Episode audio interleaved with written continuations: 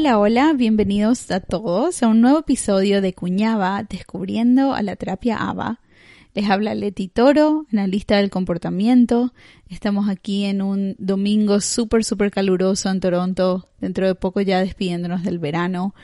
Eh, ahí en, en, Latinoamérica, en Paraguay, con envidia, porque ustedes estarían comenzando el, invierno, el verano perdón, dentro de poco. Y esperamos que el invierno nos, nos tome con compasión este año. Vamos a ver qué tal sale todo. Pero bueno, bienvenidos al episodio número 5. Y hoy vamos a hablar de funciones del comportamiento o de la conducta. Este tema es un poquito una extensión de lo que tuvimos el episodio pasado. Vamos a agregar un poquitito más información y vamos a empezar a extender ese proyecto de comprender qué es lo que está pasando con el comportamiento de una persona, de un niño, ¿sí? En el episodio pasado hablamos de aprender a observar el comportamiento de los demás. Aprendimos acerca de los antecedentes y las consecuencias para comenzar a comprender el porqué de nuestras acciones. Empezamos a identificar patrones de antecedentes y consecuencias y así observar con, calma, con tranquilidad, para, para poder decidir qué es exactamente lo que vamos a enseñar a una persona o un niño para que empiecen a comportarse de formas que son más funcionales, que son menos, mm, menos, que interfieren menos en la vida de una persona, ¿sí? Una vez que una vez que comenzamos a identificar patrones de comportamiento, los antecedentes y las consecuencias que los mantienen, podemos también identificar con más precisión su función.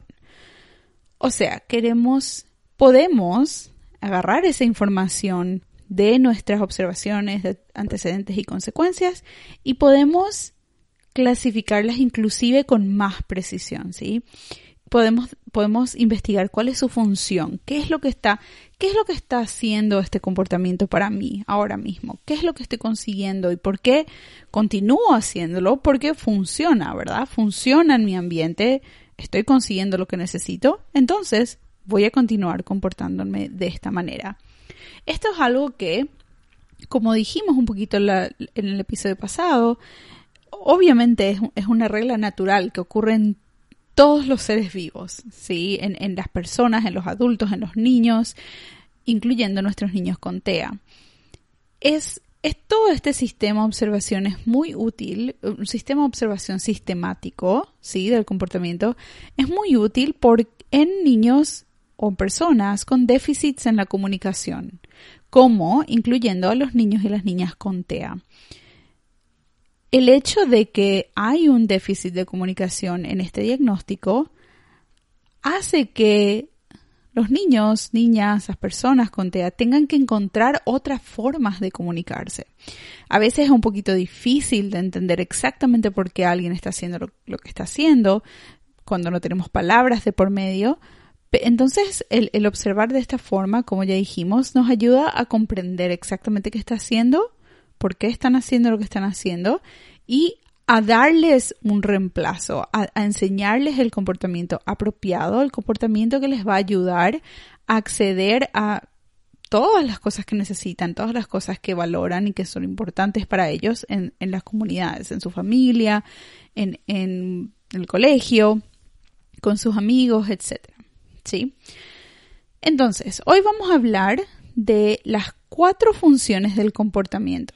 Bueno, yo digo cuatro más uno y voy a explicar un poquitito por qué, pero realmente en la literatura eh, eh, científica nos muestran que principalmente hay cuatro funciones del comportamiento que ocurren en forma aislada, o sea, solo una función, o hay comportamientos que pueden tener más de una función al mismo tiempo, ¿sí? Esas son oportunidades en las que los comportamientos son un poco más complejos. Pero bueno, tenemos cuatro funciones. Tenemos la función de atención, la función de escape o evasión, la función de acceso y la función sensorial o automática. La quinta función es la función de control Y voy a hablar un poquitito de eso antes de comenzar con las cuatro. Vamos a describir cada una para que podamos entender eh, un poquito más de qué se trata todo esto, ¿sí? La función de control observamos, e, es, algo un poquito más nuevo en, nuestro, en, nuestra, en nuestra ciencia. Hay, hay más y más personas que están estudiando situaciones en las que el motivo por el cual hacemos lo que eh, personas hacen lo que hacen es para estar en control. Hay algo, hay algo en esa sensación de tener el control de una situación, de lo que las personas hacen alrededor, que hacen que una persona se comporte de una manera más a menudo. Por ejemplo, hay niños tal vez que se comunican de cierta forma o reaccionan reaccionan de cierta forma para continuar manteniendo el control de una situación. Realmente no hay nada tangible a lo que tienen acceso, no hay atención necesariamente, es simplemente el hecho de que las cosas sean exactamente como ellos quieren que sean. Y eso, por algún motivo, nos da una sensación de placer. Creo que también podemos decir que a la mayoría de nosotros no ocurre esto, pero hay eh, personas o niños que tal vez se comportan de una forma mm, poco funcional o, una forma que interviene. Entonces eh, resulta un poco problemático para el, para el entorno. Pero es algo que es un poquito más nuevo definitivamente. Eh, hay personas como el doctor Greg Hanley, que es uno de los pioneros en esta área y, y él está realmente intentando entender un poquito más de cómo cómo ayudar o cómo intervenir con estos tipos de comportamientos para que no se, no se conviertan en una barrera para, para las personas que buscan control, ¿sí? Porque el instante en que estos, o sea, todos, como ya dijimos, todos queremos un poquitito de control en nuestras vidas, a todos nos hace, nos hace sentir bien, pero el instante en que nos empezamos a comportar de una forma que se convierte en una barrera para acceder a otras cosas que valoramos en nuestra vida, entonces se empieza a convertir un poquito problemático. Pero bueno, tenemos ahí el, control ya. Otras de las, principales funciones del comportamiento, como ya dijimos, vamos a, vamos a describirlas ahora. Vamos a comenzar por la atención, ¿sí? Cuando hablamos de que alguien se, se comporta de una forma en específica para obtener atención, estamos hablando de que la consecuencia como resultado del comportamiento es el acceso a atención. Cuando decimos atención, hablamos de cualquier tipo de atención, atención positiva o atención negativa. Hay veces que personas me dicen, no, pero, pero, pero no, estoy, no estoy contento contenta con lo que mi hijo hizo o, o, hace. ¿Por qué? O sea, le estamos retando. ¿Por qué, por qué continúa haciendo? Sí, cuando, cuando una persona está deprivada de atención, cualquier tipo de atención es valiosa. Entonces, no importa si es positiva o negativa.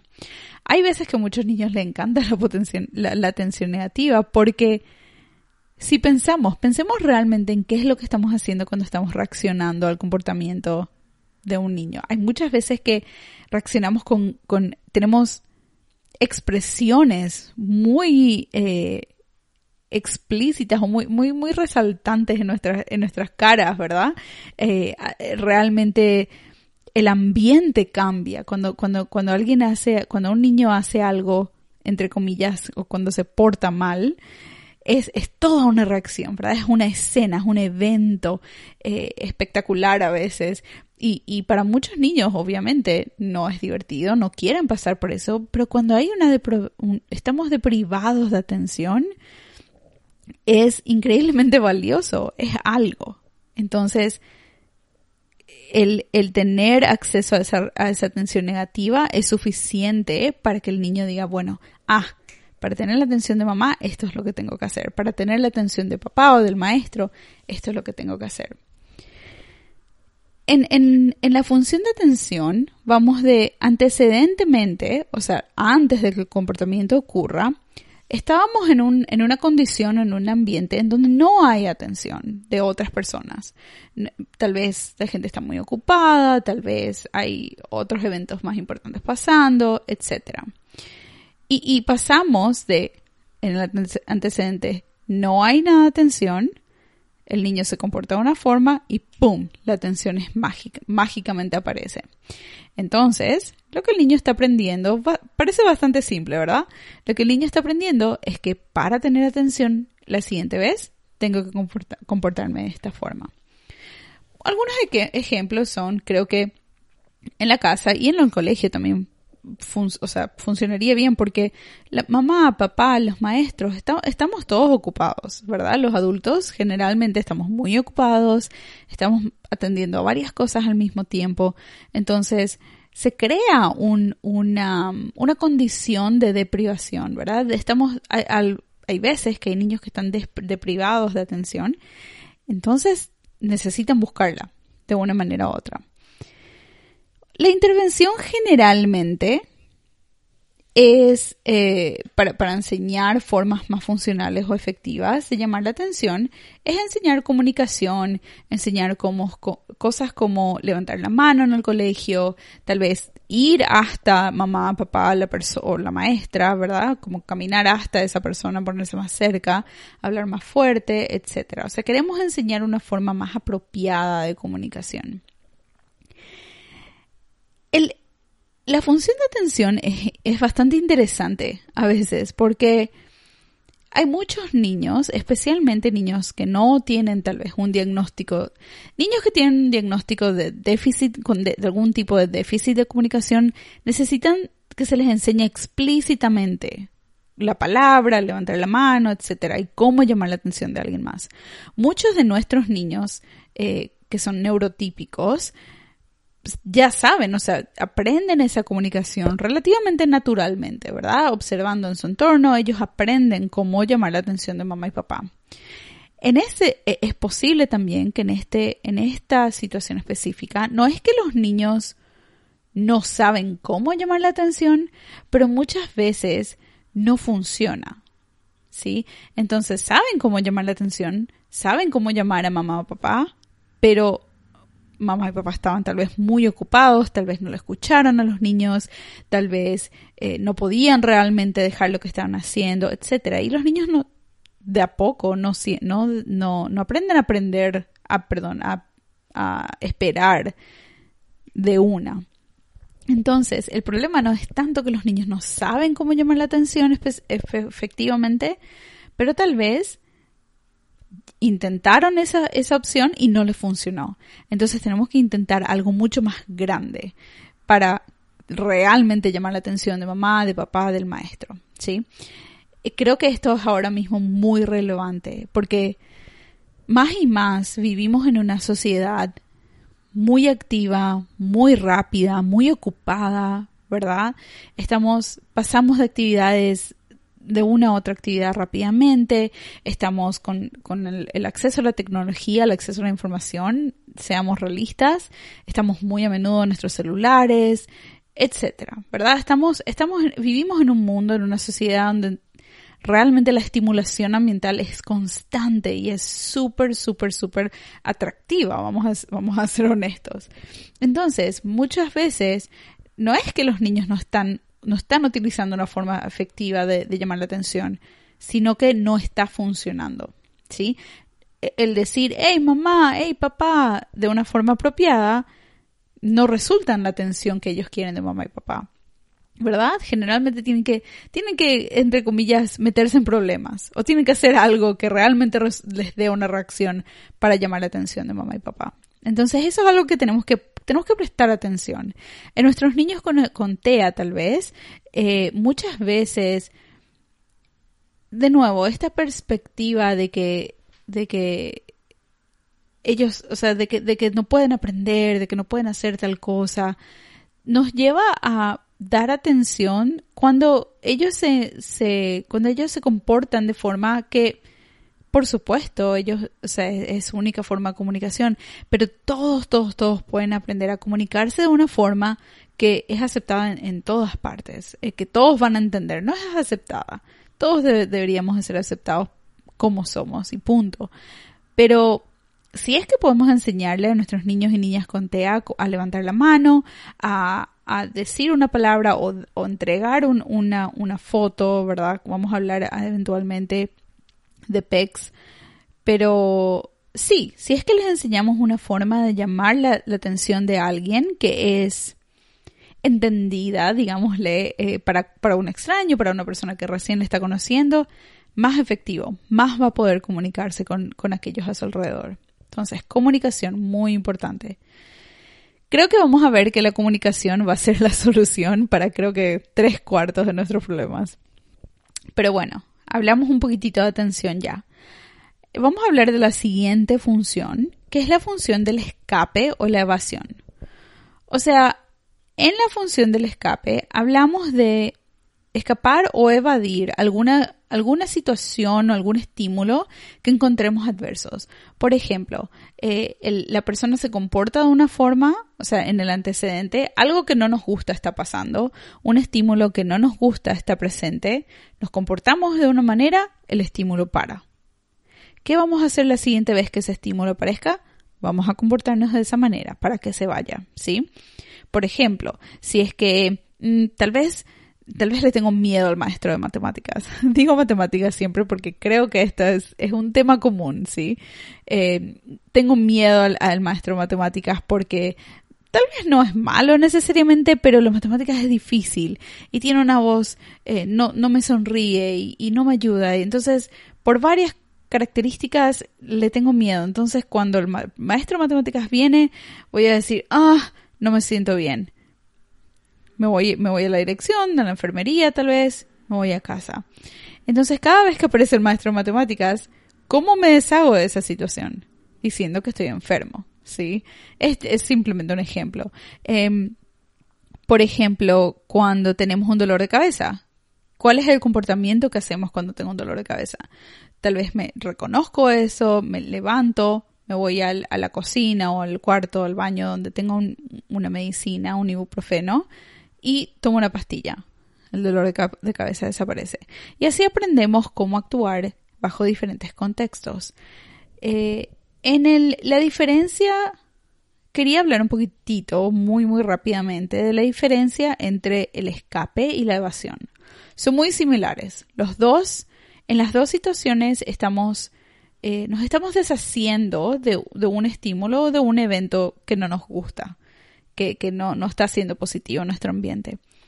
La diferencia es que al escapar, nosotros estamos experimentando, o sea, estoy en la clase de matemáticas tal vez, estoy en el medio de las clases de matemáticas, eh, comenzando tal vez la lección, tal vez empezando a responder preguntas y es, me provoca ansiedad, esto es muy difícil.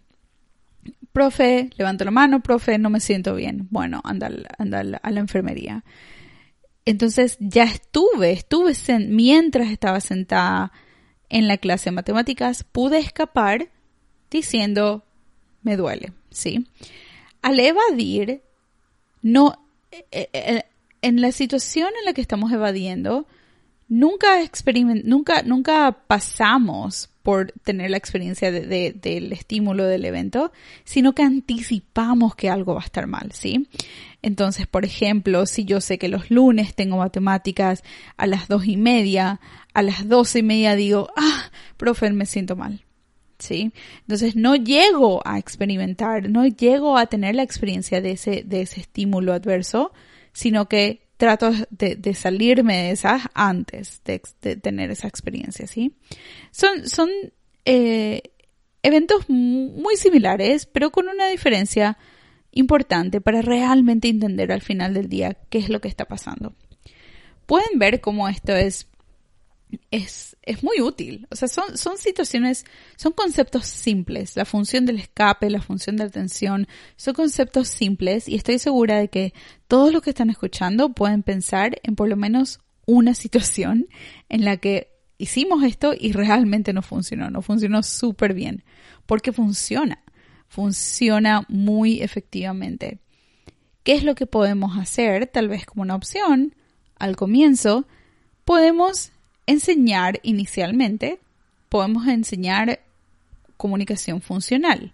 Puedo, decir, eh, perdón, con nuestros niños con TEA, vamos a comenzar por ahí, con nuestros niños con TEA o con otros tipos de deficiencia de comunicación, tal vez no pueden decir, hey, profe, me duele la, me duele la panza. tal vez muchos niños eh, empiezan a llorar, tal vez se tiran al piso, tal vez em, empiezan a, los que pueden hablar, los que tienen comunicación, tal vez empiezan a decir cosas inapropiadas, cosas, cualquier cosa, cualquier tipo de comportamiento que va a terminar esa, ese evento, ¿sí? Muchos de estos comportamientos pueden, pueden eh, transformarse en agresión, en, en hacerse daño a uno mismo, etcétera. Entonces, con, en, en, esas situaciones o inclusive con niños muy chicos, ¿sí? con niños que realmente están, están todavía empezando a comunicarse. Eh, en, con en estas situaciones queremos enseñarles comunicación funcional, o sea, queremos enseñarles cómo puedo de una forma más segura, más, más funcional, que, que interviene menos, cómo puedo comunicarme, no quiero hacer esto, no me gusta, es muy difícil, necesito ayuda, ¿sí? Todas esas formas de comunicación que hacen que podamos escapar o que podamos poner una pausa de una forma más, más efectiva, más sana, digamos, digámosle, ¿sí? Obviamente, tanto como la atención como el escape, también hay un, un, un, un grado de autorregulación que necesitamos, que tenemos que aprender. Porque obviamente no todas las veces vamos a poder salirnos de matemáticas o no todas las veces la maestra o mamá o papá nos van a poder dar atención inmediatamente. Eso, eso es algo que obviamente tenemos, tenemos que reconocer y es otro tema y es otra habilidad que enseñar. Las habilidades de autorregulación son súper, súper, súper importantes, ¿sí? Ahora mismo estamos hablando de las funciones inmediatas de los comportamientos. ¿Y qué es lo que puedo hacer ahora mismo para que este comportamiento tal vez de agresión o de lastimarme a uno mismo o de un, un o de tirarme al piso a llorar y a gritar, para que todos esos paren. ¿Qué puedo enseñarte? Puedo enseñarte a comunicarte, a comunicarte eh, conmigo de una forma más efectiva y más, más calmada, ¿sí? Tenemos, ya hablamos de atención, hablamos de escape. Vamos a hablar el número, el número 3, la función número 3, eh, vamos a hablar del acceso. También un concepto muy fácil, muy, muy simple una vez que les expliqué, pero en el momento a veces, a veces lo, lo identificamos de forma incorrecta. El acceso es simplemente el tener acceso a algo. Nos comportamos de una forma específica para tener acceso a algo, a alguien, alguna actividad deseada, etc. Por ejemplo, los berrinches que tal vez tenemos cuando los niños quieren una galleta o un, o un caramelo y que, no, pueden, no pueden tener en este momento. Cuando, y generalmente ocurre cuando no nos podemos comunicar efectivamente. Hay muchos niños, especialmente los niños que son más jóvenes, que todavía no pueden hablar y quieren algo, pero no pueden expresarse, no pueden decir exactamente qué es lo que quieren. Generalmente eh, se comunican de alguna forma eh, que no es, no es funcional, que no se puede entender. Eh, también hay muchos niños, o, inclusive con nuestros niños con TEA, ¿sí? O con otros tipos de, como ya dijimos, de déficits en, en la comunicación. Una vez que se remueve algo, hay un problema muy grande, ¿sí? Nos, nos podemos ver todos tipos de comportamientos para, para tener, para conseguir ese juguete de nuevo, ese caramelo, ese dulce, lo que sea. También un concepto simple. Me imagino que todos los que están escuchando pueden, pueden ver cómo, cómo el acceso funciona. Me comporto de una forma, tengo acceso a lo que quiero inmediatamente. Es muy común. El cuarto, la cuarta función del comportamiento es la función sensorial o automática que le decimos. Automática porque mm, es, parece, entre comillas, automática, y eh, son esos comportamientos que resultan en un placer interno. O sea, el comportamiento en sí se siente bien. Nos hace sentir bien, nos hace sentir eh, contentos, calmados, etc. Tienen un resultado positivo, pero no necesitan de nadie más. O sea, uno solito en un cuarto. Por, por ejemplo, con nuestros niños con TEA esto es muy, muy común. Pero estos comportamientos no son, no ocurren solamente en las personas con TEA. ocurren en todos nosotros y eso es algo que no siempre nos damos cuenta, de lo que no siempre nos damos cuenta.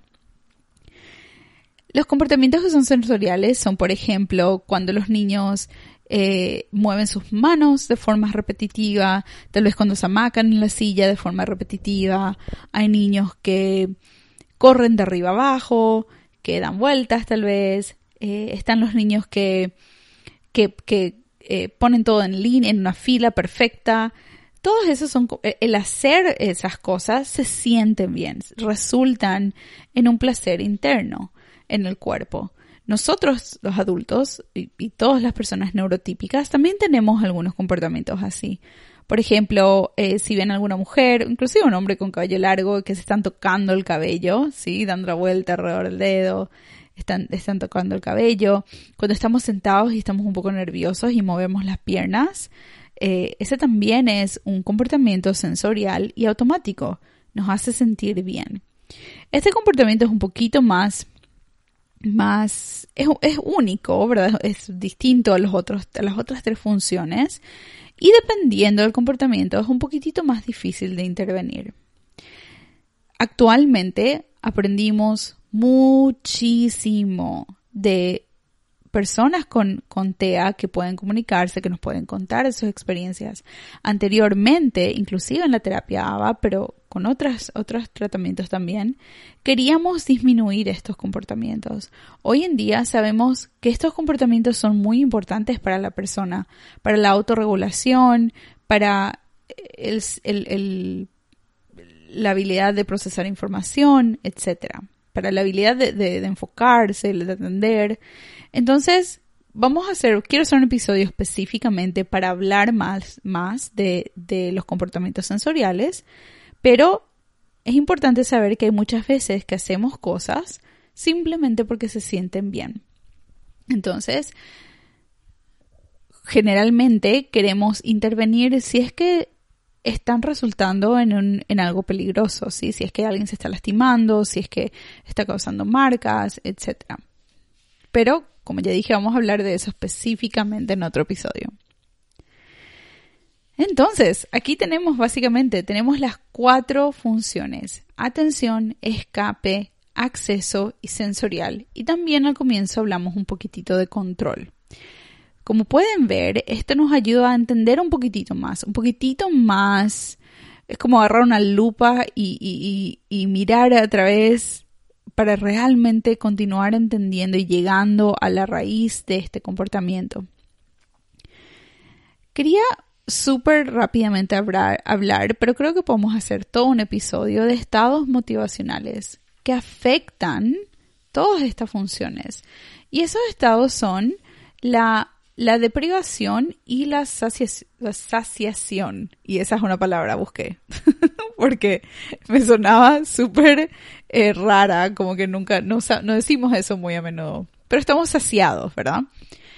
Si es que en cualquiera de estas funciones, si es que estamos en un, en un estado de, de privación, o sea, si es que no tenemos atención, no tenemos acceso a atención, obviamente vamos a comportarnos de forma más, eh, más que nos dé atención, más efectivamente nos dé atención. Si es que no queremos comportamientos inapropiados porque no, no, hay atención, entonces tenemos que crear estados de saciación, tenemos que saciar a los niños de toda, toda una atención. Entonces tal vez, si tenemos niños que están constantemente llamando la atención, podemos planificar nuestro ambiente, porque acuérdense, nosotros utilizamos el ambiente para cambiar o para guiar comportamientos tal vez como mamá y papá podemos tener cinco minutos de atención intensa, de, guardar el celular, de poner en un lugar donde nadie puede ver, nadie puede escuchar y dar una atención completa, completa, estar, estar realmente presentes con nuestros hijos. Casi quiero garantizar, no quiero garantizar, porque obviamente hay casos únicos y especiales, pero si es que estamos hablando con una necesidad de atención en general, el, crear estados de saciación, el estar presentes con nuestros hijos, van a hacer, van a, van a hacer que esos, que esos comportamientos inadecuados desaparezcan. Entonces tenemos que entender qué es lo que ¿Qué, ¿Qué, es lo que está pasando? ¿Qué, es lo que mi, hijo o mi hija o, mi, mi, amigo o quien sea, mamá, papá, qué es lo que necesitan? ¿Qué es lo que, qué es lo que necesitan para estar en un estado de, de, eh, estar contentos realmente y, y, calmados, ¿verdad? Saciados. Queremos también, eh, sí, queremos prestar atención a los comportamientos funcionales hay alguien, creo que fue, no sé, no me acuerdo, creo que fue alguien con la que estaba entrenando cuando recién comencé en este campo, pero me dijeron, date cuenta que nosotros prestamos atención a los niños cuando se están portando mal. Y cuando se están portando bien, tenemos esa oportunidad de, ah, qué suerte. Vamos a descansar ahora, ¿sí? Los niños están ahí, están ocupados, se están portando bien. Vamos a, voy, voy a hacer lo que tengo que hacer. Entonces, pasa el tiempo, pasa el tiempo, pasa el tiempo, pa, un problema. ¿Qué, hace, qué hacemos? Corremos a ese problema. Yo, ah, yo hice esto un millón de veces. Obviamente, esto no significa que mamá y papá tienen que estar 100% del tiempo atendiendo. Eso es completamente, es, es imposible de pretender que eso va a pasar. Pero podemos planear el día o planear eh, las actividades o, lo que sea, o nuestro trabajo, en una forma en que también nos ayude a no solo dar atención y, y ayudar a los niños a enseñar a comunicarse, pero que nos ayude a notar pongamos el celular abajo un poquitito más, porque eso nos va a ayudar a notar lo que los niños están haciendo que está bien, ¿sí? Si es que de repente eh, estoy aprendiendo muchísimo ahora con, con mis mis sobrinitos y sobrinitas y les dedico todo este podcast porque son increíbles maestros. Hay veces que, que las niñas están, qué sé yo, agarran algo y, y empiezan a ayudar a la mamá espontáneamente en algo en la casa. Queremos darnos la vuelta, como dijimos al comienzo, ¿verdad? Queremos darnos la vuelta y decirles, hijo, gracias, gracias, qué bien que, qué bien que hiciste eso, notar esas cosas, no que pasen por desapercibidos, porque muchas veces pasan desapercibidos, ¿sí? Y solamente atendemos cuando los niños no se están portando bien. Ojo, dejen el celular abajo un ratito y empiecen a notar esos patrones, porque sí existen, les prometo que existen. Y haciendo, haciendo cambios mínimos, realmente mínimos, podemos tener resultados muy grandes, ¿sí? Queremos prestar atención a los comportamientos funcionales, si no recurrimos a otras opciones, ¿sí? Si no, todos los niños, niños con TEA, niños neurotípicos, van a empezar a utilizar comportamientos que son más efectivos. Si los problemáticos son los más efectivos, esos son los comportamientos que van a quedar, ¿sí? Tenemos que empezar los comportamientos que resulten en lo que queremos son lo que van a quedar. Eso es, estuvo, está comprobado un millón y una vez, ¿sí?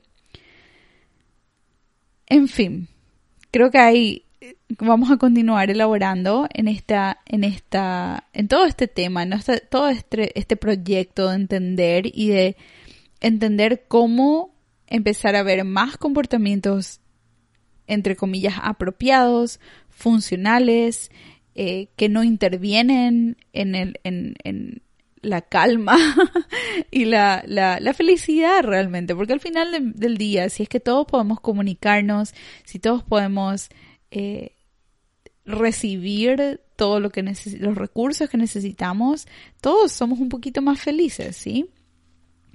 Acuérdense, a, a observar, ¿sí? Eh, una cosita más que creo que ayuda mucho en, este en estos momentos, y ya mencionamos cuando hablamos de los ABC en el episodio pasado, cuando un niño empieza a portarse, o una niña, o una persona, cualquier persona realmente, especialmente con niños que no pueden comunicarse, como son niños con TEA, todos nos nos contagiamos de esa energía. Esto es algo que no, es, lenguaje que no es muy, eh, muy conductista, digámosle. Pero es, realmente, es impresionante observar. Si es que nuestros niños, nosotros somos modelos, acordámonos, acordémonos de eso. Si nuestros niños empiezan a agitarse, a, a, ¿verdad? tener reacciones emocionales como enojo, frustración, y empiezan a, a utilizar comportamientos que no, que intervienen y que son desafiantes a veces, la energía, y ellos están acá arriba, si están a un 100 de, agitación, digámosle. Nosotros a menudo lo que observamos es que los padres y todo el ambiente sube a un 100. En esos, en esos momentos es muy difícil que podamos enseñarles a, a los niños de una forma ¿Cuál, es la mejor forma de reaccionar? Nosotros tenemos que mantenernos aquí abajo. Cuando los niños suben en su energía, en, agitación, en enojo, en frustración, nosotros tenemos que mantenernos calmados. Eso es, e, e, eso, esa es una regla que es, va al 100%, ¿verdad? Obviamente como padres, como adultos, nosotros también nos, frustramos y, y eso es real, obviamente, pero nosotros tenemos una habilidad de autorregulación más avanzada que nuestros niños. Nosotros podemos controlar nuestras emociones, o deberíamos, de poder controlar nuestras emociones más efectivamente. Entonces, acuérdense, cuando los niños suben, nosotros bajamos en la energía y nosotros modelamos, ¿sí? Modelamos control y calma. De esa forma, no solamente vamos a ayudar a los niños a calmarse de una forma más rápida, no, no todos vamos a estar gritando al mismo tiempo, ¿sí? Nosotros vamos a siempre, siempre, siempre estar calmados. El estar calmados, número uno, nos va a ayudar a modelar qué es lo que queremos, ¿sí? Hacer modelos de, de, cómo tenemos que comportarnos, pero también nos va a ayudar a observar, ¿sí? Cuanto más calmados estamos, más vamos a poder observar los ABCs, vamos a poder reconocer los antecedentes, las consecuencias, qué es lo que está pasando. También así vamos a poder, vamos a poder reconocer la función, la función de atención, de, de escape, de, de evasión, de acceso, de sensorial, automático, especialmente nuestros niños con TEA a menudo nuestros niños con TEA no, no pueden comunicarse de una forma afectiva y no tienen las habilidades de autorregulación que se necesitan para sobrepasar estas situaciones difíciles de una forma exitosa, ¿sí? Entonces nosotros como adultos somos los guías, eh, necesitamos ser las personas, sí, los guías, realmente no puedo pensar en otra palabra, pero necesitamos ser los modelos y el modelo a seguir, ¿sí? Tomemos los momentos difíciles como oportunidad de aprendizaje, no oportunidad de enojo o de frustración. Como adultos, todos nosotros podemos tomarnos cinco minutos después de que todo terminó. ¿Sí? Cuando ya ayudamos a nuestros niños, cuando están ya en lo siguiente y contentos y, ya en su próxima actividad, ahí nosotros podemos decir, sabes que eso fue muy difícil, necesito cinco minutos, ¿sí? Necesito paz, necesito sol, estar solo sola. Esas cosas tenemos, tenemos que darnos. Y también tengo un episodio preparado para, para el, el, el cuidarnos a nosotros mismos. Porque cuanto más nos cuidamos, más podemos estar para nuestros niños y niñas en estos momentos difíciles, ¿sí?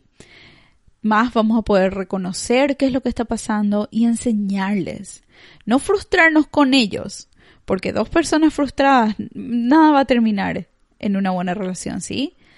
Vamos a estar, vamos a sobrellevar juntos, vamos a mostrarles que les escuchamos, que les entendemos y vamos a enseñarles qué es lo que pueden hacer mejor en ese momento para que la siguiente vez que encuentren esa situación, la siguiente vez que necesiten escapar algo que no les gusta, como necesitan un descanso, algo que no quieren hacer, la siguiente vez que necesitan atención, la siguiente vez que necesitan acceso a algo o que quieren acceso a algo, van a saber qué hacer.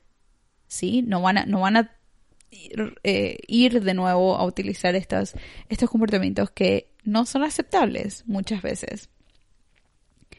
Pero bueno, creo que eh, siempre, siempre tengo más cosas que decir. Acuérdense que todas estas recomendaciones son recomendaciones generales, ¿sí? Hay muchas veces que tenemos comportamientos más complejos, con déficits de comunicación, con déficits de habilidades cognitivas. Tenemos, estos, estas funciones se, se mezclan y tenemos casos complejos.